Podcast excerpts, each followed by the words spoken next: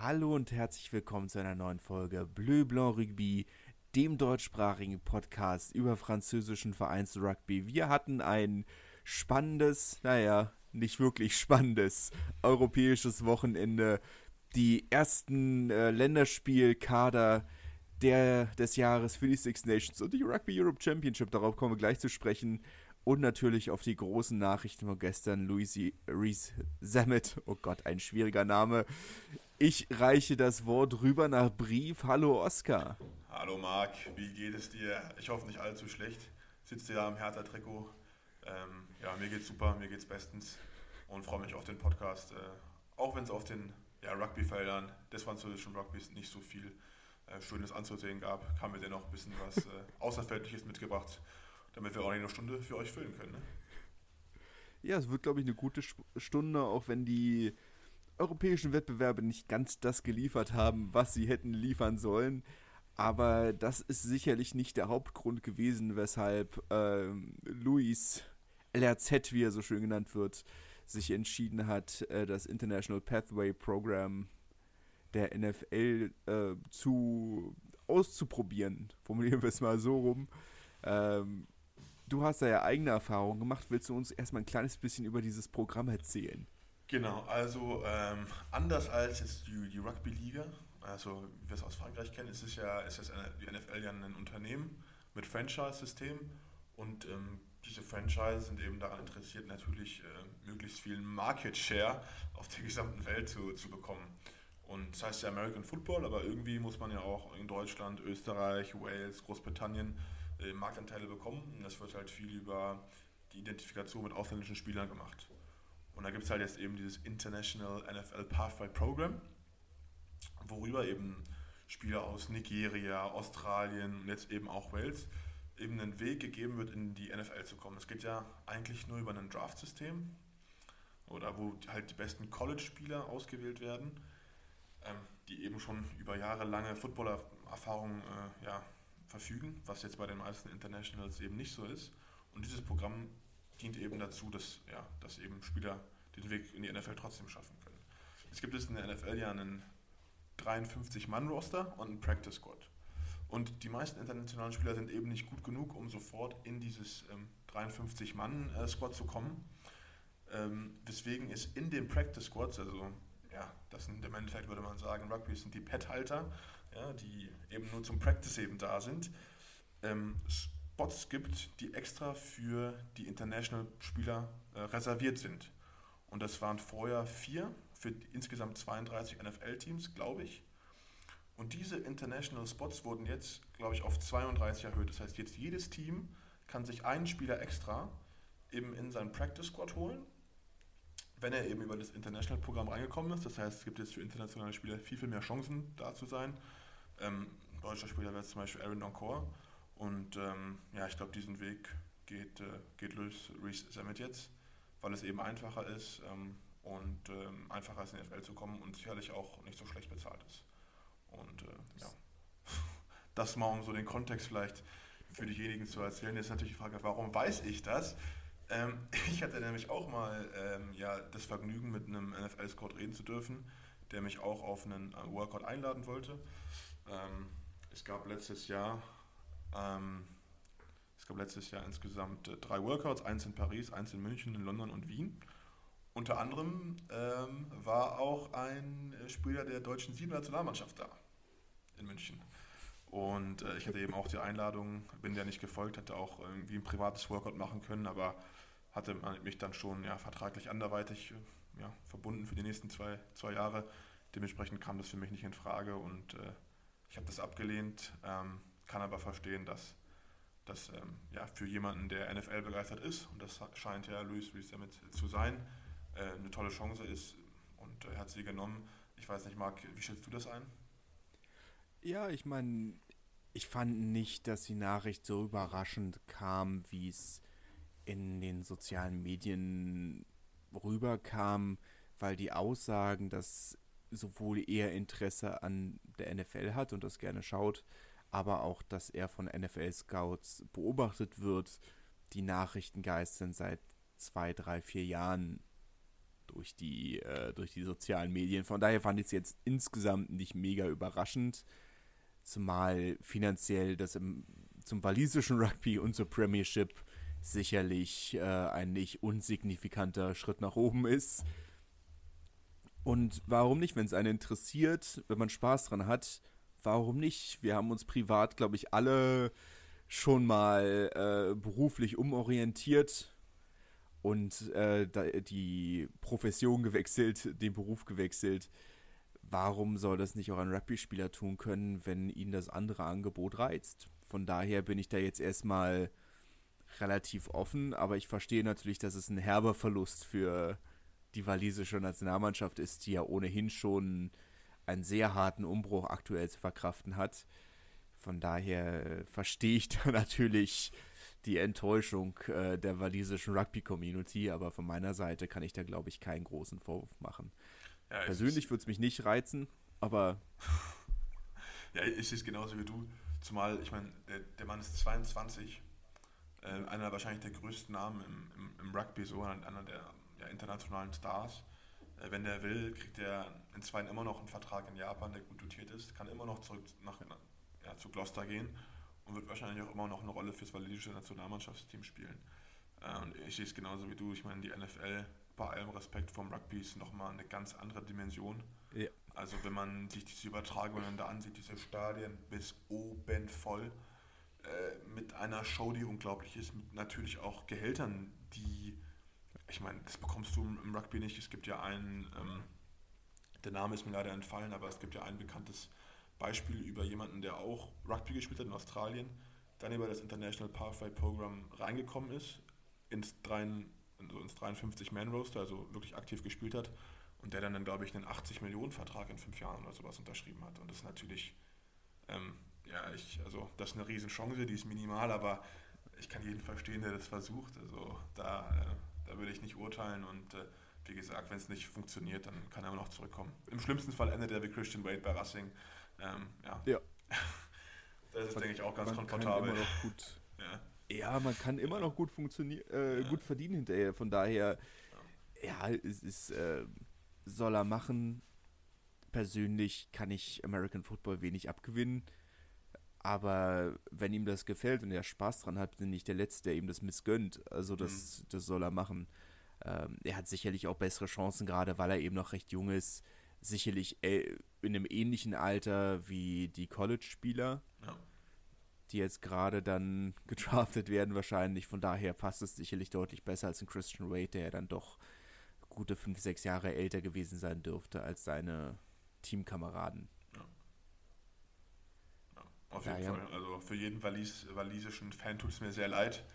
Ähm, aber ich glaube, wenn man äh, ja, gönnt dem Jungen, also ich würde dem Jungen das einfach gönnen und das ist eine Riesenchance. Ja. Und im schlimmsten Fall hat er zwei Jahre oder ein Jahr mal die USA kennengelernt und dafür auch noch einen dicken Shake mitgenommen. Also ja, im schlimmsten Fall war es irgendwie ein Erasmus-Aufenthalt. Ja. Auch okay. In dem Alter nicht ungewöhnlich. Ja. ja. Ich, ich gönne ihm natürlich, dass er nicht äh, unbedingt in äh, Kansas City oder oben in war das doch, war Kansas City, wo die die Bilder gesehen haben von den gefrierenden Bierflaschen und ja, ja wobei, ja. wobei man wir möchten auch nicht zu hart urteilen. Ich habe von äh, der besten Freundin meiner Partnerin auch gehört, die ja äh, Gladbach-Fan ist, natürlich kommt aus Gladbach, dass das in der Auswärts, im Auswärtsbereich im Olympiastadion durchaus auch vorkommen kann im Winter, dass einem vom pfeifenden Wind die Cola gefriert. Und daher vielleicht nicht zu hart urteilen an der Stelle, aber zumindest okay. haben wir keine Krokodile. Das ist ja schon mal was. Eben, eben. Und das muss ja auch dazu sein, das Vorbereitungscamp ist in Florida und ich glaube, zwölf Wochen in Florida ist auch, ist auch mal ganz gut. Kann, man, kann man mal machen. Also das. Ich glaube, dafür gibt es auch für die zwölf Wochen 50.000 Euro. Glaube ich. Das ist. Oh, 50.000 Dollar. Ist nach Wechselkurs bleibt noch was übrig, glaube ich. Das ist schon mal ein Gehalt, für das man aufstehen kann. Ja, kann man schon mal in drei, oder ich glaube, es sind 18 oder 12 Wochen in der, Flor in der floridanischen, weil auch immer man das sagt, Sonne verbringen. Ist schon okay. Wir haben aber natürlich äh, Six Nations Kader, über die wir dann, wenn ich es richtig im Kopf habe, nächste Woche einmal sprechen, äh, wenn wir dann vor, Six, vor dem Six Nations Auftakt sind. Zwei Spieler, die ich an dieser Stelle einmal aber explizit erwähnen möchte, die keine äh, noch keine Six Nations spielen, noch keine Six Nations spielen. Noch keine Six Nations spielen aber potenziell demnächst für die äh, deutsche 15er Nationalmannschaft. Emmanuel Digba Makengo von Massy und Albon Ramet von Limoges.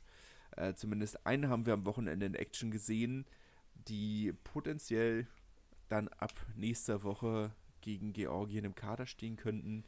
Nur, dass ihr euch nicht wundert, weshalb wir zwei neue Namen auf unserer Beobachtungsliste haben. Aber dabei bleibt es ja nicht. Äh, wir sind gespannt, wie das Spiel in Dessau laufen wird. Ähm, lasst uns gerne wissen, falls ihr da seid. Vielleicht ist ja sogar prominente, äh, prominente Unterstützung aus, aus Deutschland da. Darf gespannt sein. Vielleicht kommt ja ein Wann aus Mann vorbei. Wir haben gerade ganz heiße Infos gehört. Das könnte sein. Es, es könnte sein. Planmäßig sollte ein Honecker da stehen.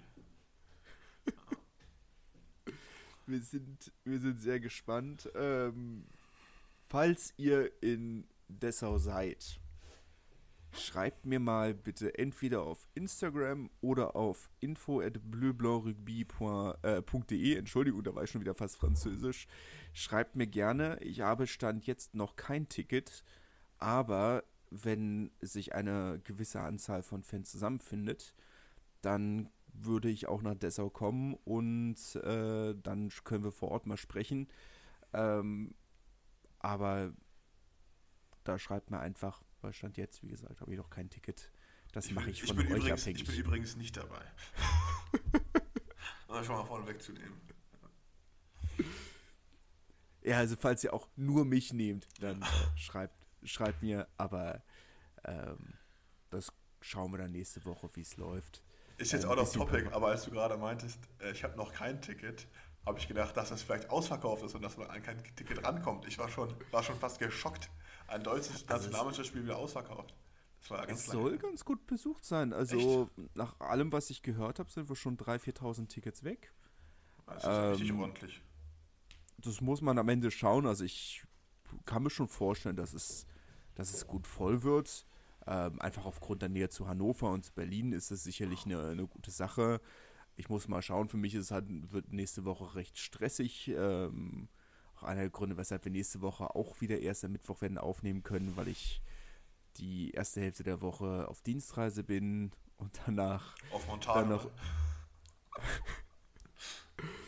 und dann danach nochmal irgendwie die ganzen anderen Sachen zu Ende kriegen muss. Also mal schauen. Aber vielleicht kriegt ihr mich ja überredet, nach Dessau zu fahren. Ja, ähm, macht es. Also das letzte Deutschlandspiel, auf dem ich war, war in Leipzig glaube ich. Müsste in Leipzig gewesen sein. Oh ja, da war Bei ich Lok Leipzig, oder? Oder den Chemie Leipzig. Ja, ja. Eins von den beiden. Lok Leipzig, ja, ja. Bruno nur, Plache Stadion mit ja. der wunderbaren Erdlaufbahn. Ja, und ich weiß nur, dass äh, ich glaube, in der Halbzeit das Bier alle war. Das habe ich mir im Kopf behalten. Ja. In der Halbzeit war das Bier alle und es war ein großer Skandal. Der ein oder andere ältere Herr vom BRC hat sich sehr aufgeregt. Wir haben, ich habe immer noch einen wunderbaren, opala, ich habe den Handysteller hier gerade getreten, ähm, immer noch mal einen wunderbaren Becher von dem Spiel, weil ich ja meine ungesunde Bechersammlung habe ähm, im Schrank stehen.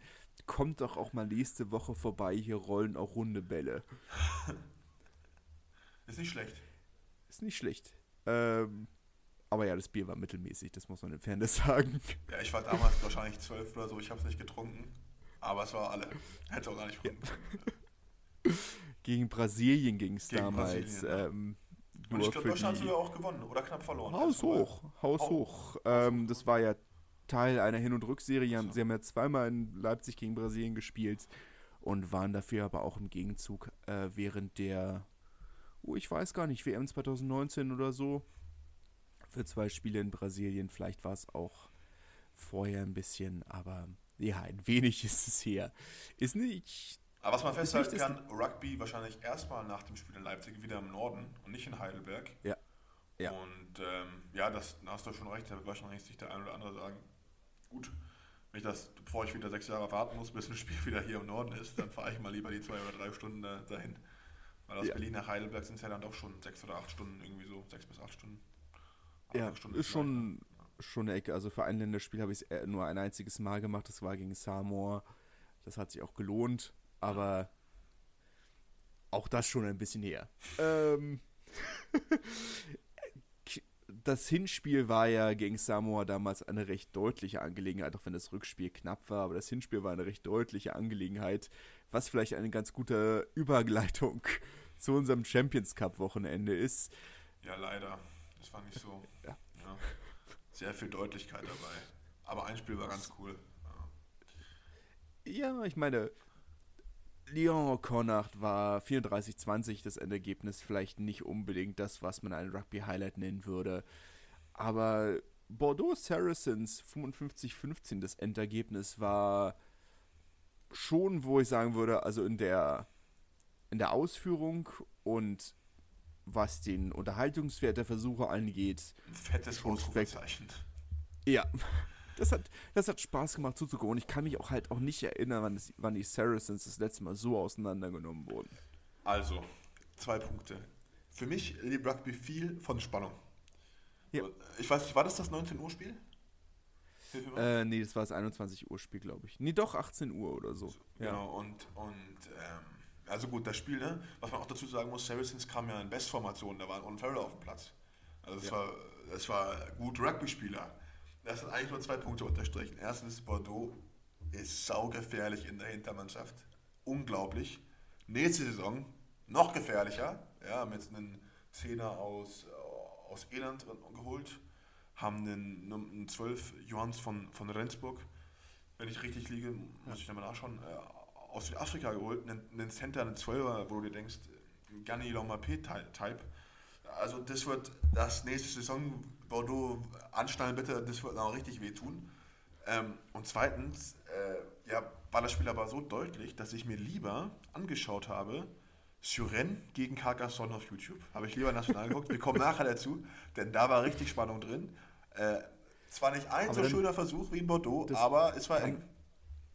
Kann aber keine Überschneidung gesehen, weil zeitgleich lief auch Narbonne gegen Massy und das Spiel habe ich geguckt. So. Aber ich habe auch Bordeaux gegen Saracens geguckt. Also vielleicht lief das dann danach. Ich weiß nur, dass das, um, das, um 19 Uhr angefangen. 19 Uhr war, ähm, 19 Uhr war das Spiel, Suren Carcassonne. Und da lief ja. auch ein Champions Cup Spiel, aber ich habe das äh, habe ich nicht, mir nicht angeschaut. Weil äh, das ja. war mir. Es könnte auch sein, dass da zeitgleich Leinster Paris lief. Das war auch eine deutliche Angelegenheit. Das, das kann sein. Ich habe ich hab Narbonne gegen Massy aus äh, okay. vereinstechnischen Gründen geguckt. Da hatte ich nicht die große Wahl. Wenn das läuft, dann muss ich das gucken. Aber viel verpasst hat man nicht. Alster, Toulouse, 24, 48. Ähm, ja, sicherlich großzügig von Toulouse, dass sie als äh, das Gefühl gegeben haben, mitgespielt zu haben. Aber weiß nicht, ob das wirklich. Wenn du äh, zu Hause fast 50 Punkte bekommst, dann ja gut. Ähm, ich würde mal Bath gegen Racing hinten anstellen, weil das das eine Spiel ist, über das wir vielleicht wirklich ein bisschen was reden müssen. Ähm, naja, Toulon Munster vielleicht auch, aber Northampton, Bayonne 61-14, Leinster äh, gegen Stade Francais 43-7. Beides keine Spiele, über die man viel sagen braucht. Das, ähm, das Problem ist ja jetzt auch für nächste Woche, äh, Stade Francais raus, dreimal verloren. Äh, Bayonne, glaube ich, auch dreimal verloren. Na, äh, zweimal verloren, einmal unentschieden. Das heißt, ähm, da wird dann auch heftig rotiert, nehme ich mal an. Ja. Auch wenn man zu Hause spielt, denke ich, dass dann trotzdem ähm, ja bisschen rotiert wird und dementsprechend nimmt das so ein bisschen Spannung raus. Ja. ja. Äh, La Rochelle gegen Leicester, auch Einbahnstraßen-Rugby, äh, 45-17 am Ende. Ähm, ja, die, die beste Saisonleistung fast bis jetzt. Ähm, zwei Spiele, wie gesagt, am Ende Niederlagen für die französischen Vereine, Bath gegen Racing und äh, Toulon gegen Munster.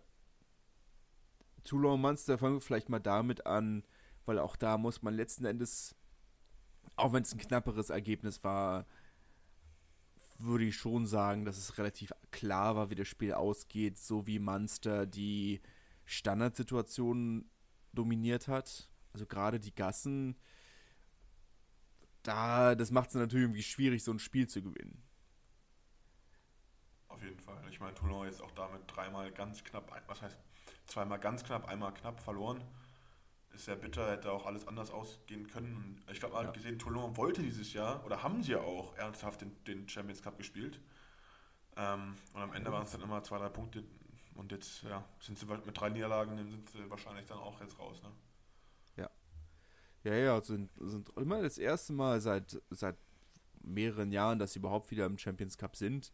Ähm, das ist sicherlich keine kleine Sache für sie, ähm, vom Selbstverständnis des Vereins her. Aber ja, schon bitter, weil es war schon eine schöne Atmosphäre mit dem vollen Mayol, was wir ja auch in den vergangenen Jahren seltener und seltener gesehen haben. Und da hast du dieses ausverkaufte Mayol mit einer herausragenden Atmosphäre von beiden Seiten, gut eine etwas schwierige Trikotfarbenauswahl mit Schwarz gegen Dunkelblau und Dunkelrot. Es war nicht ganz ideal, aber es wäre ein großer Sieg für, für Toulon gewesen. Moralischer Sieg in jedem Fall. Ja, auf jeden ähm, Fall, ja. Von daher ist das schon, schon bitter. Racing ähnlich ähm, ein Sieg aus drei Spielen sind wahrscheinlich auch raus und das trotz ähm, eigentlich sehr, sehr gutem Kader und keinen schlechten Leistungen. Ich meine, hast du das Spiel gesehen, wenn ich fragen darf? Ja. Seit wann tackle, ja. tackelt Finn Russell so? Ja, Seit wann haut der Leute so? Was haben die mit dem gemacht in Bar? Wenn du eine Million bekommst, wirst du auf einmal zur Tackle-Maschine oder also, weil ich habe ja auch gegen den gespielt von Russell und ich sag mal so, es war jetzt nicht der Typ, der mal gedacht hat, oh, läufst du Messer nicht rein, weil äh, kriegst du eine fette Schulter ab. War immer ein guter, äh, sehr guter Rugby, sehr, sehr guter Rugby-Spieler, aber ja. so Defen Defens Defensivmonster äh, war er mir jetzt nicht in Erinnerung geblieben. Unglaublich, was der für ein Spiel gemacht hat gegen seinen Ex-Verein. Ja, aber ich glaube, das ist irgendwie genau der Punkt, weil er ja eigentlich wirklich nicht weg wollte. Ich sehe es ja immer nur, er wäre so unglaublich glücklich in, in Frankreich und er hat jetzt auch gesagt, er möchte seine Karriere unbedingt in Frankreich beenden. Vielleicht ist es wirklich so dieses, so ein bisschen, Persönlich? ihr seht da, was ihr verpasst. Ja, guckt mal, was ihr verpasst. Guckt mal, was ihr verpasst. Ähm, Bath in den sehr wilden roten Jubiläumstrikots, das habe ich, glaube ich, von denen auch noch nie gesehen, rote Trikots. Ähm, sehr Racing tatsächlich. Normalerweise im Champions Cup rote Trikots, wenn ich spiele Racing hat Racing. Ähm, in dem Fall Bath. äh, ja, aber am Ende die gelb-rote Karte für Fiku, wenn ich es richtig im Kopf habe. Ähm, alles sehr, sehr unnötig und Racing, sie waren nah dran, sie waren bemüht und sie waren Aber halt nur so eine schlecht. Halbzeit gespielt, muss man halt auch sagen, ne? Also. Ja. ja, klar. Aber ich weiß nicht, ob ich wirklich sagen würde, diese Niederlage ist verdient. Nee, also für mich, ich dachte, das, ich, ich dachte, es ist einmal Straßenrugby, die erste, nach der ersten Hälfte. Da stand es, glaube ich, ähm, 25-3 oder so nur für BAF. Ja. Irgendwie so. Und dann sind die wie nennt man die jetzt? Die BAFA, sagt man bestimmt nicht. Die Bavisten auch nicht. Ja, wissen wir nicht. Ähm, auf jeden Fall die Männer von der von Rugby-Mannschaft BAF aus der Maschine, aus der Kabine marschiert und haben richtig Rambazamba gemacht und ähm, haben mit einer Top-Atmosphäre da bei denen zu Hause gewonnen. Was ich so faszinierend fand an dem Spiel, wie eng das Stadion von BAF am Feld ist. Also das Mahlfeld ja. ist nur so wahrscheinlich vier Meter lang so das Minimum, was irgendwie zulässig ist. Und dann kommt sofort eine Tribüne, die richtig steil geht, sodass da sogar die Kameramänner in der Tribüne sitzen. Das habe ich auch noch so noch nie gesehen. Also das war echt ein, ein Highlight und ich glaube, so als Rugby-Fan mal ein Spiel in Bath gesehen zu haben, das äh, steht jetzt wahrscheinlich steht auf meiner Bucketliste. Das habe ich echt vor. Weil die Atmosphäre also war echt atemberaubend. Kurz, zu, kurz vorweg, Bathonian wäre das korrekte Wort. Wieder was dazugelernt. Ähm, ich finde es tatsächlich spannend. Äh, der Recreation Ground heißt hier unter anderem so, weil er eigentlich in einem öffentlichen Park steht. Und äh, diese Tribünen werden ja jeden Sommer fürs Cricketfeld abgebaut. Das heißt, die sind auch nur temporär. Und du hast eigentlich nur die Haupttribüne aus auf der rechten Seite, wenn du in Richtung dieser VIP-Tribüne guckst, hast du eigentlich nur die Tribüne auf der rechten Seite, die fest ist. Und der Rest ist temporär. Und das ist super spannend, was sie, weil sie das jedes Jahr aufbauen. Und sie reden seit zehn Jahren darüber, dass sie ein neues Stadion haben und ein neues Stadion bauen möchten. Aber sie kommen nicht dazu. Und es ist schon Recreation Ground. Ich finde Bath super spannend, weil es ja diese historische römische Stadt ist, mit den alten römischen Badehäusern und einer, einer unglaublich reichen Geschichte. Und das fände ich, ich glaube, Bath wäre schon ein spannender Trip, wo man sagen könnte, also es wäre so eine Stadt, wo ich sagen könnte, da könnte ich meine Freundin überzeugen, mitzukommen, sagen, nein, das ist, das ist kein Rugby-Trip, das ist ein Kulturtrip. Kultur, Kultururlaub. Kul Kultur pur. Du kannst sogar ins, äh, ins Spa gehen. Ein antikes Spa, zwar aber ein Spa. Soll auch noch gut funktionieren. Also mit heißem Wasser und allem drum und dran, soll gar nicht schlecht sein. Ähm, alles fände ich schon spannend. Ähm, Wenn der ja, eines Tages mal wieder äh, Top 14 spielt und dann auch im Champions Cup gegen Bar ran muss, dann wissen wir auf jeden Fall, wer die Auswärts, äh, Auswärtstour mit antritt. Das würde ich jeden Fall machen. Und wenn es auch nur der European Shield ist, ähm, das, das, äh, das machen wir. Ähm, Challenge Cup, das, der, das realistischere Ziel für, für Narbonne. Ähm, ja, da muss man aufsteigen dieses Jahr, damals muss man anfangen, ne? mal kleine Brötchen machen. Die ist, ja, zweite Liga ist drin. Mehr nicht, aber zweite Liga ist, ist nicht so unrealistisch. Ja, stimmt, stimmt. stimmt. Sharks Oyonnax äh, Sieg für, für die Oyo-Men war von Anfang an unrealistisch, 38-7. Das ist auch so krass. Die Sharks, das ist so Evan Etzebeth und was weiß ich, wer da, wer da jetzt alles spielt, gegen ja. Oyonnax, also okay. Aber gut. auch so surreal, auch so surreal, wenn man das, wenn man das jemandem erzählt. es ist, ey, es ist wild. Aber in der Liga stehen sie auch unglaublich schlecht da. Ja, okay. Also krass. Also es ist, äh, ist, ja, es ist wild. Äh, Hoffe, dass ich mich jetzt nicht vertan habe. Evan Etzebeth spielt doch bei den Sharks, oder? Ja, ja, ja. Okay. Ja, ja. Äh, die Freystate Cheetahs aus Bloemfontein, temporär in Amsterdam angesiedelt, äh, gegen Po verloren, 2033.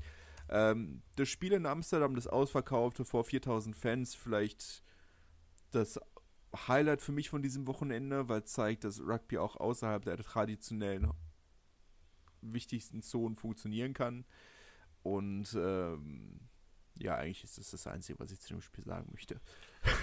ja, äh, ich hätte noch vielleicht eine Frage an die, die Zuhörenden. Ähm, ich habe ja einige holländische Mitspieler und äh, die können auch ganz, das heißt, ich habe einen, einen, der kann auch ganz gut Deutsch und er hört auch ab und zu mal unseren Podcast und ähm, wir haben heute Mittag gegessen und er meinte, ja, vielleicht komme ich ja mal vorbei in den Podcast. Jetzt mal die Frage, wollt ihr das? Weil über was kann der reden? Ne? Das natürlich spielt auch in Frankreich, aber wir haben dann überlegt, man könnte ja so die Unterschiede zwischen ähm, deutschen und holländischen Systemen erklären, weil Holländer haben ja viel, viel mehr Spieler auch hier in Frankreich als wir, ähm, sind, soweit ich das seinen Erzählungen nach beurteilen kann, in einigen ähm, in, ja, Gesichtspunkten auch etwas professioneller. Ähm, und wenn das gewollt ist von den Zuhörenden, dann äh, schreibt uns eine Mail, sagt uns Bescheid ähm, dann machen wir das, denke ich mal, gerne, wenn Marc da nichts dagegen hat. Überhaupt nicht, im Gegenteil. Also ähm, hat natürlich einen starken Akzent, aber, aber gut, ähm, kann unsere Sprache und ist auch gut im Englischen mächtig. Also ähm, ja, wenn das irgendwie gewollt ist, dann ist es dann sicherlich eine, kann man das vielleicht einrichten, wenn das gewollt ist. Genau. Oder kann man bei Holland noch mit ein, einwerfen oder Niederlanden. Wie gesagt, auch an dieser Stelle dafür Instagram, schreibt uns eine Nachricht oder E-Mail an info.bleublurugby.de. Ähm, aber das äh, nur nochmal als Einwurf. Ähm, Fände ich aber spannend. Fände ich aber spannend. Amsterdam generell ein Ziel, was ich auch durchaus schon mal für ein Champions Cup Finale in den Raum geworfen hätte. Aber aber wenn wir noch dabei bleiben können, was ich krass finde, nur 4000 Zuschauer irgendwie. Weil wenn ich so, ich habe so Twitter verfolgt oder X verfolgt, hatte das Gefühl, dass die holländischen Massen zu dem Spiel strömen. Also ich hatte nur Tier, Tier 2 Rugby drüber tweeten sehen hatte irgendwie gedacht, dass es richtig voll wird, vielleicht so in Richtung 10. Aber gut, 4 auch nicht so schlecht, nehme ich mal an. Ne? Naja, ähm, ich meine, ich google es mal nochmal, weil hundertprozentig sicher kann ich es natürlich nicht sagen. Aber man, man, ich denke, man darf halt nicht also der, dieses äh, NRCA, National Rugby Center Amsterdam, hat 5000 Plätze offiziell, also ausverkauft war es, also waren es dann 5000, nicht 4000. Ähm, ich finde es krasser, dass äh, der niederländische Rugbyverband ein eigenes äh, Trainingsla Tra Trainingszentrum hat. Also ja, haben wir heute beim Mittagessen auch drüber geredet. Also die haben so einiges, was, was, was wir noch nicht haben. Ja. Wir haben Olympiastützpunkt in Heidelberg, darf man nicht vergessen. Für sie Rugby. Ja, aber ich meine, das, das, dieses NRCA-Stadion, wie auch immer, NRCA-Stadion, mein, mein Niederländisch beschränkt sich auf Amsterdam. Ähm, es war ja auch lange unter anderem Austragungsort für die Frauen World Series. Mhm. Also es ist auch ein Stadion, das durchaus ein gewisses Standing hat auf, auf internationaler Ebene. Ich meine, ja, generell, also was die Holländer auf die Beine stellen, ist beeindruckend. Alle, wenn man sich die Akademien ja. anschaut von ähm, Aurillac, ganz viele Holländer. Ja. Wir haben zwei Holländer bei uns im Team. Ähm, Montpellier ist auch mindestens einer. Wo? Montpellier ist auch mindestens einer. Ja, einer in Racing. Äh, haben ja jetzt auch den, glaube ich, U20 irgendwas, äh, jetzt nicht World Cup, aber irgendwas darunter gewonnen. Und ähm, ja, so die kriegen es hin, ihre Talente früh nach Frankreich zu, zu schippen, ja. dass die alle ihren GIF-Status bekommen und ja, langfristig dann auch vielleicht das niederländische Rugby ähm, mit verbessern können. Oder zumindest die, die ja. Haben sie aktive Profis in den ersten Mannschaften. Wie gesagt, mehr dazu vielleicht ganz bald. Ähm, Ergebnisdienst machen wir nochmal kurz den Challenge Cup zu Ende. Da haben wir das Thema durch, das leidige Ospreys 25-3 gegen Perpignan, Clermont 38-17 gegen die Scarlets und Castra 28-6 gegen die Black Lions. Angeblich 1000 Fans, die aus Georgien eingeflogen wurden. Wenn das stimmt, äh, eine sehr beeindruckende Zahl und wahrscheinlich mehr als Heimfans. ähm, und damit ist das europäische Wochenende abgehakt. Kommen wir zu den wirklich spannenden Ligen, nämlich der Pro D2. Dort, wo der echte Rugby passiert. Sechster Sieg in Folge für Béziers in Colomiers 19 zu 23 gewonnen am Donnerstagabend. Raphael ist dort Schon, ja keinen Versuch gelegt dieses Mal. Schon das ist vielleicht die größte Überraschung des Wochenendes. Ja. Aber schon insgesamt ein recht spektakulärer Sieg, dass sie da am Ende noch so ausgehalten haben gegen Colomiers. Ja, voll. Also, äh, ja, Bézier, Überraschungsmannschaft, hätte keiner mit gerechnet. Äh, und äh, ja, ich glaube, immer noch Tabellenzweiter jetzt nach dem Wochenende. Äh, und ich bin sehr gespannt, was da noch kommt. Also ich denke, die Top 6 sind auf jeden Fall drin. Das ist ein Team, mit dem man rechnen muss. Ich ich muss natürlich sagen, ich bin an dieser Stelle nicht objektiv als Nabonne-Fan oder als jemand, dessen Familie aus Nabonne kommt, bis gönne ich ihnen den Aufstieg natürlich aus ganzem Herzen. Und sollten wir nächstes Jahr kein Derby de la Méditerranée bekommen, weil Béziers aufgestiegen ist, dann wäre ich doch sehr vieles aber nicht begeistert. Béziers ist übrigens ähm, drittplatzierter mit Provence, beide 49 Punkte. Aber gut. Ähm, also Daumen sind gedrückt. Äh, lieber Herr Nostadt. Oder Brief. Oder Brief. Ähm, es gibt fast allen Teams würde ich es mehr gönnen als Bézier. Ja, aber das sind auch fast allen Teams. ähm, aber wie dem auch sei, das sind natürlich sehr persönliche Gefühle. Aber Apropos Brief, ihr habt auch gespielt und äh, gewonnen. 21-3 gegen Rouen. Sicherlich nicht der schockierendste Sieg des Wochenendes. Nee, aber ich glaube, unser erster 5-Punkte-Sieg, also mit Bonuspunkt äh, zu Hause, gute Defense gezeigt. Ich glaube, wenn man nur drei Punkte zulässt, dann, ähm, ja. ja. dann zeigt das schon, ja, kann, man so ein bisschen ablesen, wie das Spiel lief.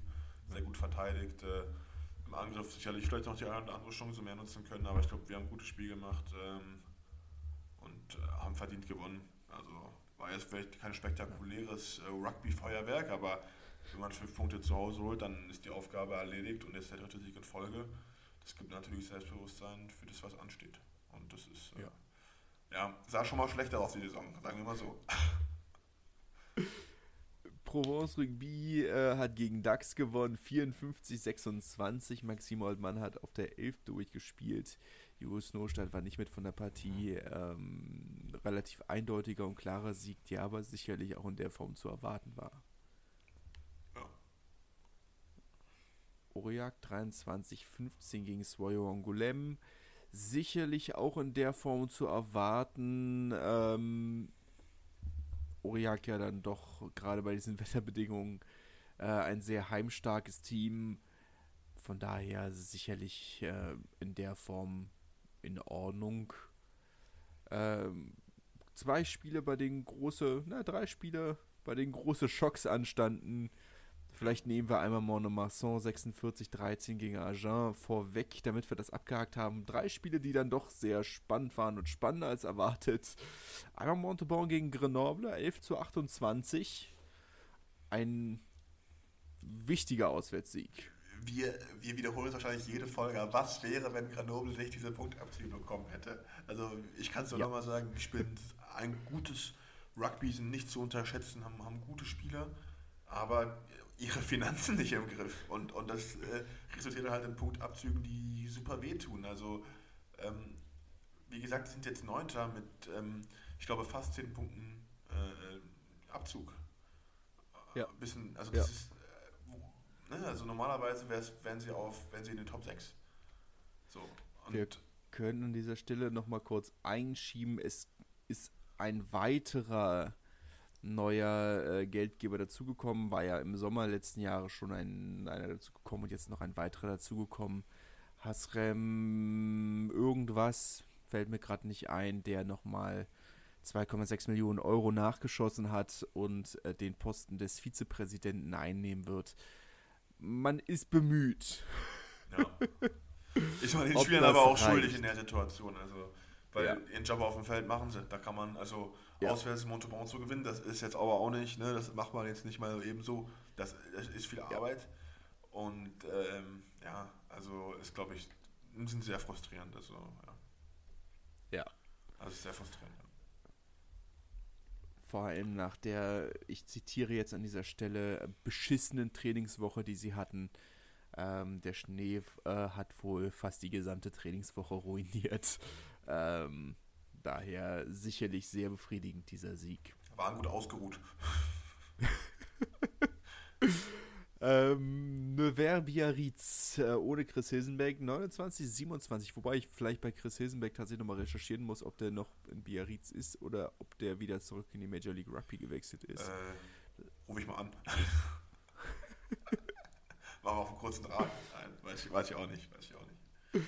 Muss ich nochmal nachgucken. Ähm, ja, äh, ne Verdi, der Spieler eigentlich relativ gut in der Hand hatten und dann Biarritz nochmal so haben rankommen lassen. Ähm, unnötig dieser Punkt für Biarritz. Auf der anderen Seite äh, tut es Nevers nur dahingehend weh, dass sie, dass sie den Offensivbonus nicht kriegen. Aber sie haben es spannender gemacht, als es hätte sein müssen.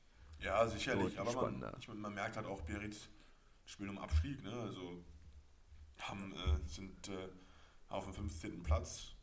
Und ähm, das ist natürlich, da möchte man nicht sein, auch wenn sie halt ein bisschen Glück haben, dass Rouen halt mit 15 Punkten noch einen Platz weiter unten ist. Dementsprechend ein bisschen Puffer ist noch.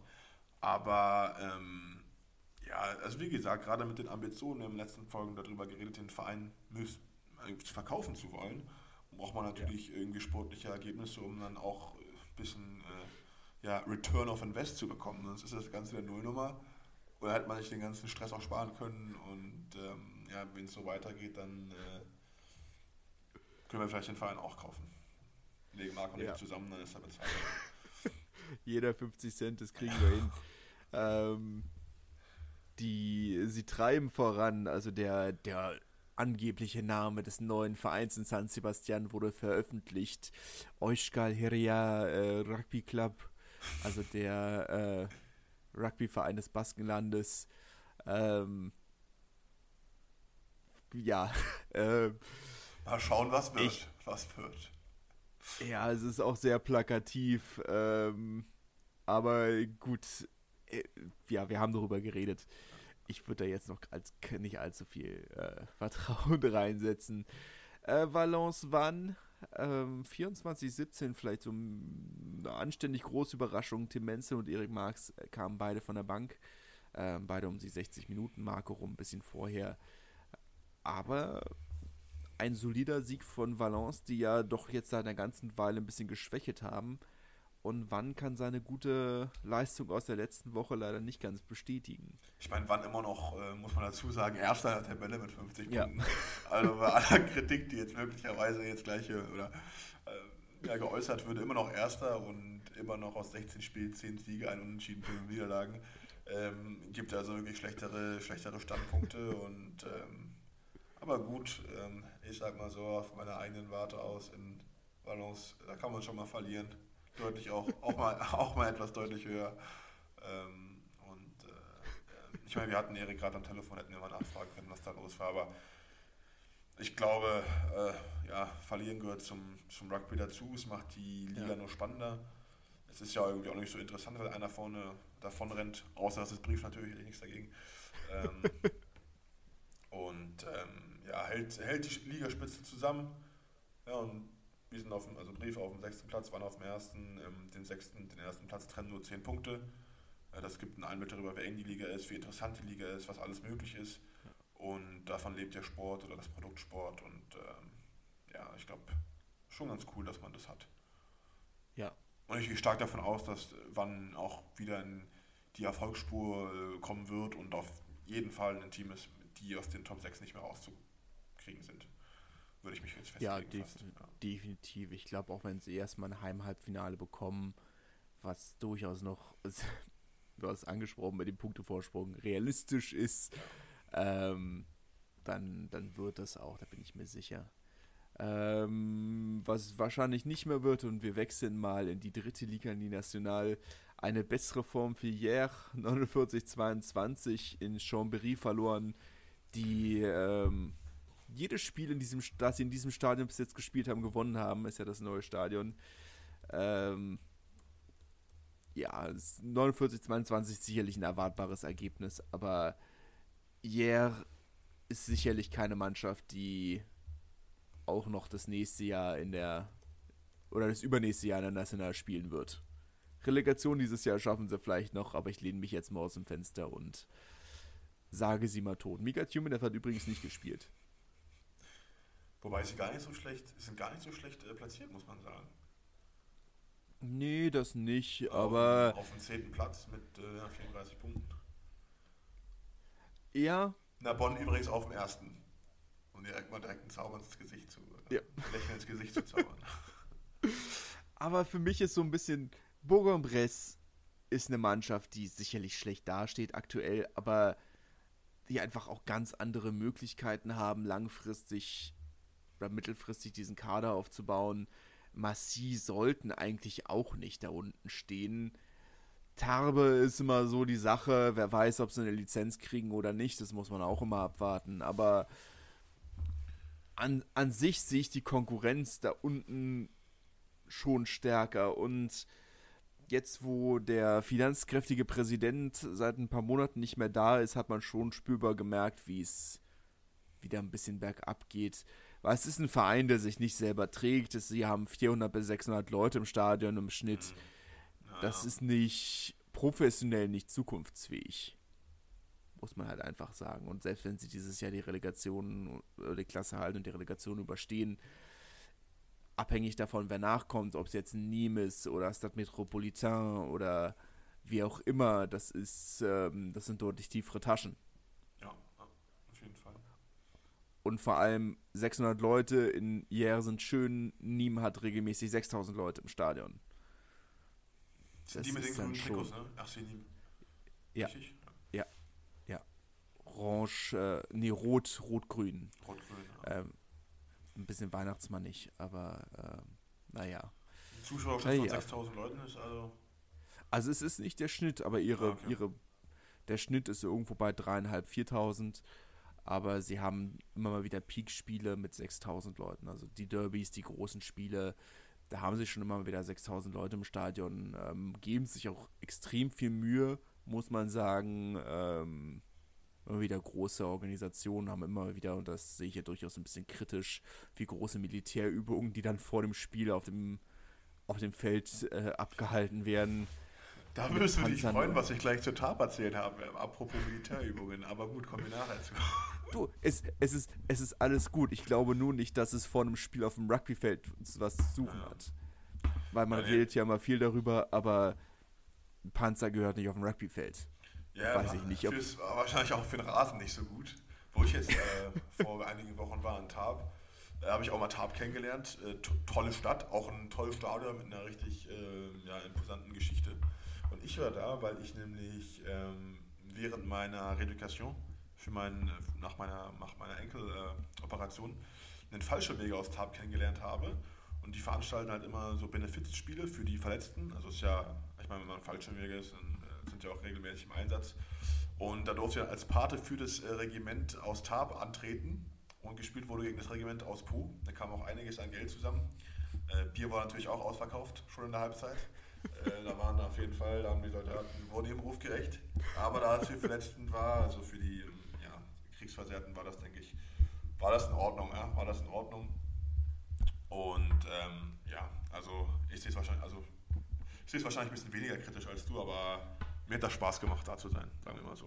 Also, Du, ich glaube, ich war glaub, eine es ganz andere äh, Welt und äh, ja, ja. hat seine Es sind Daseinsberechtigung. zwei sehr unterschiedliche äh, Ja, ja. Veranstaltungen. Ja, ja, ja, ja. Stimmt auch. Also das, ja. da ist es durchaus okay. Also ich freue mich auch, wenn die, vor allem für die, bei den Frauen ist das ja recht wichtig. Äh, Du hast ja mehrere Spieler, ob es jetzt Agathe Sochar ist. Mhm. Ähm, ihr erinnert euch meine Spielerin des Jahres 2023, ähm, die ja bei der Marine ist, ähm, oder ich aus meinem persönlichen Bekanntenkreis, äh, Florian, die äh, Zehnerin von Abonne, die auch einigermaßen professionell Rugby spielen kann aufgrund ihrer, ihrer Armee bzw. auch Marinearbeit. Ähm, das ist schon alles nicht unerheblich, ne? Aber ich, äh, ich glaube, man muss halt irgendwo die Grenze ziehen und sagen, also wir, wir nutzen Rugby-Spiele, um zu rekrutieren oder wir haben ein Rugby-Spiel von Soldaten, Soldatinnen und Soldaten, was vollkommen ja. in Ordnung ist, was gut und schön ist, aber ich glaube, es sind zwei unterschiedliche Dinge. Ja, ja, wir, ja, auf jeden Fall. Also in meinem Kontext war das halt, wie gesagt, da war dann auch jemand, jemand der äh, halt die Invictus Games gewonnen hat. Also mit dem habe ich Ja. dann gemeinsam den Ankick machen dürfen. Das war schon ganz interessant, weil die Menschen ja auch äh, ja, bewegende Lebensgeschichten haben. Ja. Und ähm, gerade wenn man vielleicht aus Deutschland kommt, gerade aus Berlin, da vielleicht das ein oder andere Vorteil Soldaten gegenüber hat und äh, die eben nicht bestätigt werden. Also ganz und gar nicht bestätigt werden und äh, sind halt Menschen wie, so, wie du und ich. Und äh, ja, ich meine, wie gesagt, so Fallschirmjäger sind auch äh, ja, fit und äh, also ich fand es interessant, habe das gern gemacht und ähm, dass man sicherlich, dass man so Rekrutierungsmaßnahmen äh, kritisch sehen kann, äh, verstehe ich, kann ich verstehen. Ja. Aber um das nochmal einzuwerfen. Und Top, Top Stadt, Top Stadion. Also es war unglaublich. Für die Nationalmannschaft, glaube ich, 15.000 Leute haben reingepasst. Ja. Ja. Das Maurice Trelue ist schon ein beeindruckendes Stadion. Ich muss ganz offen sagen, ich kann deine Begeisterung für die Stadt selbst nicht unbedingt teilen. Aber, Ich war nur ähm, zwei, ein Tag da, ein Tag und eine Nacht. aber es ist schon ein fantastisches Stadion, das muss man in Fairness sagen. Umso schade, schade, ist das ein Wort? Umso hm, trauriger, Trauriger. sagen wir mal trauriger, dass, äh, dass die Zuschauerzahlen von Tabe mittlerweile dann doch regelmäßig im dreistelligen Bereich Der. Lokaljournalist hat dann nach diesem Benefitspiel getitelt, äh, wurde mir auch geschickt von, von meinem Kumpel, der da ist, endlich mal wieder ein Rugby-Spiel in Tarp, weil nämlich die Stimmung richtig gut war. Die Stimmung war richtig gut. Und wenn ihr jetzt das Ergebnis hört, fragt ihr euch, wie kann das denn sein? Es ist nämlich 14-0 ausgegangen. Und also es war ein Spiel, das habe ich lange nicht mehr gesehen, mit Vorpässen, die nicht gepfiffen wurden und Kontaktpunkten, wo es richtig gescheppert hat. Also, ähm, aber es war echt eine richtig gute Stimmung. Es gab zwei Bands auf den, also zwei, wie nennt man die französischen äh, Diese Ja. Bondas, diese ja, Blaskapellen. diese Blaskapellen, die haben richtig für Stimmung, richtig für Gaudi gesorgt, haben die. Ähm, es hat richtig Spaß gemacht und ähm, ja, es wurde auch so von der Lokalpresse aufgenommen. Was natürlich jetzt ne, für den Rugbyverein Tab äh, eher weniger spricht, sagen wir mal so. Aber gut. Ja, viel Vertrauen verspielt in den letzten Jahren. Viel Vertrauen verspielt. Ähm, ja, sportlich natürlich auch ein bisschen was verspielt. 31-6 in Blagnac verloren. Auch wenn ich das vielleicht ähm, jetzt nicht so dramatisch sehen würde. Blagnac sind kein schlechtes Team. Sie hatten einen sehr schlechten Lauf, aber es ist kein schlechtes Team. Und jetzt endlich mal wieder mit einem Befreiungsschlag. Das ist schon insgesamt in Ordnung, aber Tabel hat natürlich eine ganze Menge Baustellen, die auch viel außerhalb des Feldes liegen, äh, mit Präsidentschaftsabwahlen, mit Sponsoren, die abspringen, mit sehr viel verspieltem Vertrauen in der Öffentlichkeit und in der Fanszene, die dieses ewige Drumherum den Verein so langsam natürlich schon nicht mehr sehen und hören können. Das ist, äh, glaube ich, nachvollziehbar. Äh, Bourg-en-Bresse 29-25 gegen Albi, vielleicht auch eines der überraschenderen Ergebnisse des Wochenendes. Ähm, der Tabellenvorletzte, die hier einen wichtigen Sieg gegen eins der Top-Teams der Liga geholt haben. Was, ja, Big Points äh, im Abstiegskampf. Albi damit Tabellendritter hinter Narbonne und Nizza. Hätten sich an dem Wochenende die Tabellenführung holen können, Albi. Ja, ja. Hatten sie sicherlich auch so ein kleines bisschen im Kopf. Ich meine, dass Nizza gegen Vienne gewinnt und das auch hoch war sicherlich absehbar 31-9 übrigens. Ähm, aber für Albi wäre mehr drin gewesen und ich glaube, einen Halbfinalplatz brauchen sie schon. Würde ihre, ihren Lauf äh, ja ein bisschen am Leben halten, seit ihrem Abstieg aus der zweiten Liga vor sieben oder acht Jahren ja jedes Jahr im Halbfinale gewesen. Äh, jedes Mal gescheitert offensichtlich. Ähm, das ist schon fast ein Clermont-esker Lauf, den sie da haben. Ja, äh, was gibt es noch für ein Spiel? Narbonne Massy hatten wir angeschnitten, ne? Narbonne. Hast du ja geguckt? Ja, haben, viel äh, passiert. Ja, haben gewonnen, sagen wir mal so, 46 10. Ja. Kannst du uns mehr Infos geben? Du hast es live gesehen. es war, glaube ich, mehr so das Drumherum, so ein bisschen. Ähm, die Haupttribüne, die ja groß renoviert wurde mit äh, ausladenden naja, hoffentlich einladenden, aber großen VIP-Bereichen, die übrigens auch auf der Weihnachts-, der wichtigen oder der einzigen Weihnachtskarte äh, der Stadt selbst waren, hatten von mir Bilder geschickt.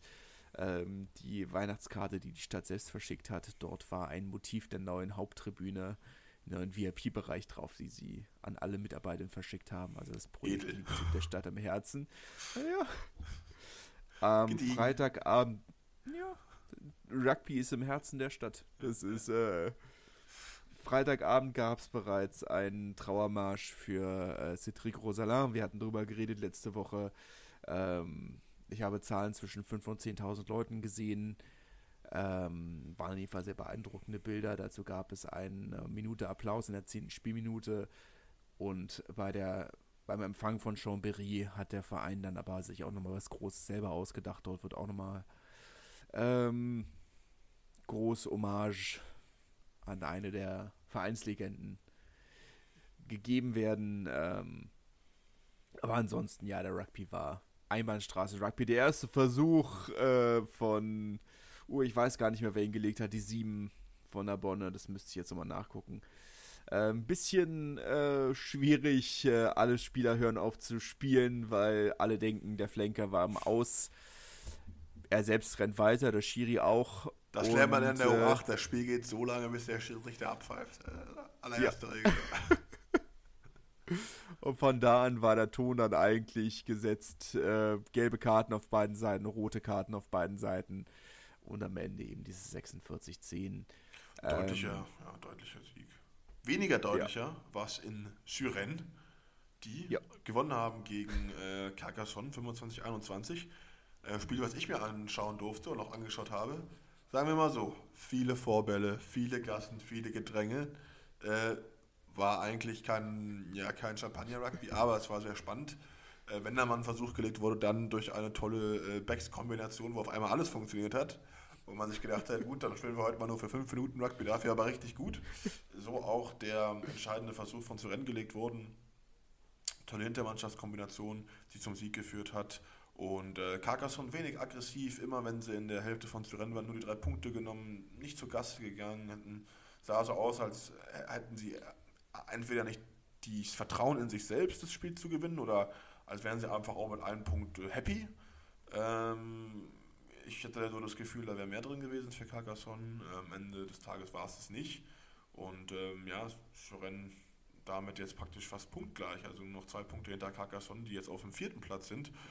Und ähm, ja, die Nationalen noch enger, also die ersten äh, sechs, sechs Plätze trennen eben nur sechs Punkte. Das heißt, ähm, also wer, wer da gewinnt, wer da aufsteigt, ich weiß es nicht, da ist alles möglich. Ähm, Perigueux ist ja auch immer noch dabei, also die spielen ja auch irgendwie um den Aufstieg mit, wenn die jetzt nochmal einen Lauf bekommen. Ähm, also die National, wie wir schon so oft gesagt haben, die Liga, die man sich anschauen muss, anschauen kann, auf YouTube günstig, also macht das ja. unbedingt. Ähm, ja. Und wie gesagt, Perigueux überträgt, Suren überträgt, Carcassonne überträgt, Narbonne überträgt. Ähm, und äh, ich glaube, Nice sogar auch, muss man schauen, manche auf Twitch, manche auf YouTube, aber ähm, ja. wie gesagt, schaut euch das an, das ist kostenlos und ähm, ja, schaut es euch an. Sind auch, es sind auch teilweise echt hochwertige Produktionen, ja. das muss man auch im Fernsehen sagen. Es ist ja. nicht nur einfach eine Kamera, die auf der Haupttribüne gestellt wird, die, die aus Feld scheint, sondern es ist teilweise echt vielleicht nicht ganz TV-Qualität, aber da ist schon, da gibt man sich viel Mühe und das ist schon echt nicht verkehrt. Mal sogar Klar, zwei Kommentatoren, aber für diejenigen, die kein Französisch verstehen, das natürlich, ne? Da aber hey. Nebengeräusch. Hey. Ton aus, ja. Kopfhörer auf, Hörbuch an, habe ich früher oft so gemacht. Ähm, macht was anderes an nebenbei, wenn euch der französische Ton stört. Das ist überhaupt kein Problem. Oder hört, ein, hört Musik nebenbei. Der Rugby bleibt fantastisch. Ähm, daher ja, kann ich mich dem nur anschließen. Zum Abschluss schauen wir noch mal eine Liga tiefer. Ähm, dort gab es ja drei Spiele mit ähm, potenziell deutscher Beteiligung äh, Limoges, die ja nochmal äh, nachgelegt haben äh, nach der nach, des Einstieg, nach dem Einstieg des neuen Investors. Die haben, haben Blut geleckt. noch ja nach Noah Naikadasi und anderen haben sich jetzt auch noch die Dienste von Kini Murimuri Walu gesichert. Der kommt straight von den Leicester Tigers.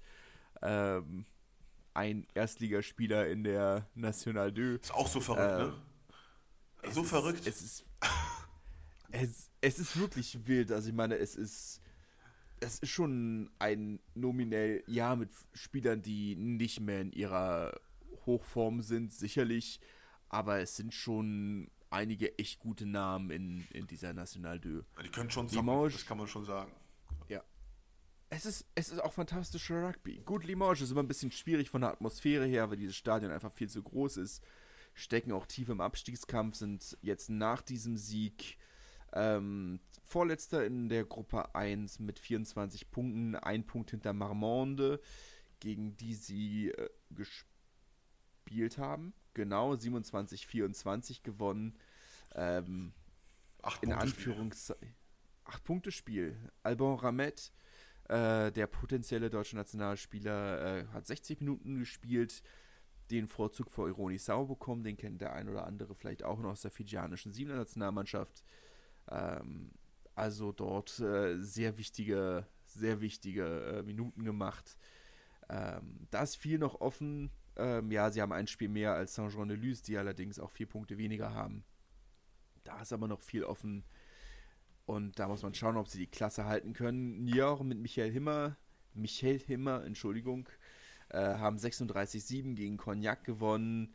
Äh, Himmer wurde in der 56. Minute eingewechselt. Auch ein Spieler, bei dem es durchaus sein kann, dass er äh, in Dessau auch vor Ort ist. Das muss man schauen. Ich gehe stark ähm, davon aus. War ja auch mit in Hongkong, wenn ich es ja, richtig im Hinterkopf ja. habe. Äh, da nochmal danke äh, an das Publikum, das uns das zugeschickt hat. Ähm, und Lannemazon 19 zu 13 gegen Florence äh, Mathieu Ducot, äh, der in der 55. Minute noch äh, die letzten Punkte seines Teams gemacht hat, nämlich mit einem Versuch, wurde vier Minuten später dann ausgewechselt. Aber auch das ein wichtiger Punkt. Niort stehen super da auf Platz 3, punktgleich mit äh, Rennes, allerdings auch sieben Punkte hinter Salle.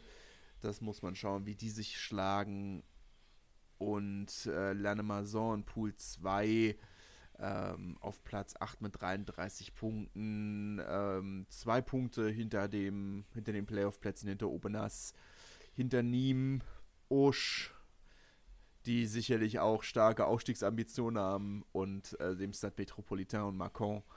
Ähm, der Pool 2, da ist äh, viel, viel drin. Muss man schauen, wie es da läuft. Ähm, auf den Abstiegsplätzen nur das Sane wirklich nennenswert. Dijon nicht auf dem Abstiegsplatz stand jetzt. Muss man auch mal schauen. Aber ja, Da ist äh, viel Spannung drin, auch in der National 2. Und die werden wir hoffentlich dann jetzt auch am Wochenende haben. Nächstes Euro oder nächster europäischer Spieltag könnt ihr auch wieder auf Modern Sports TV sicherlich verfolgen. Und ansonsten würde ich fast sagen, das wäre es von unserer Seite gewesen. Das war's. Bewertet uns, wenn ihr bei Spotify hört. Schreibt uns, äh, wenn ihr uns hört. Schreibt uns auf Instagram, schreibt uns äh, auf unsere E-Mail-Adresse und besucht unsere Internet-Webseite mit der Adresse bleublanc-rugby.de und äh, lasst uns dort auch gerne Kommentare da. Ähm, Inhalte sind ein paar da, ein paar kommen jetzt die Tage und äh, dann müssen wir, dann schauen wir, ich wollte gerade sagen, dann müssen wir uns beeilen, weil mein Handy-Akku gleich leer ist Ja. und äh, dann unsere, unser Telefonat hier vorbei ist. In jedem Fall freut uns, wenn ihr zugehört habt und äh, lasst uns wissen, ob ihr in Dessau dabei seid oder nicht und ob ich dazu kommen muss oder nicht. Und muss ist ein großes Wort, dazu kommen darf. Darf. Ähm und wir hören uns dann ja, Alter Frische nächste Woche. Bis dahin. Tschüss. Tschüss, mach's gut. Wie baut man eine harmonische Beziehung zu seinem Hund auf? Puh, gar nicht so leicht. Und deshalb frage ich nach, wie es anderen Hundeeltern gelingt, beziehungsweise wie die daran arbeiten. Bei Iswas Dog reden wir dann drüber. Alle 14 Tage neu mit mir, Malte Asmus und unserer Expertin für eine harmonische Mensch-Hund-Beziehung, Melanie Lippisch. Ist was, Dog? Mit Malte Asmus. Überall, wo es Podcasts gibt.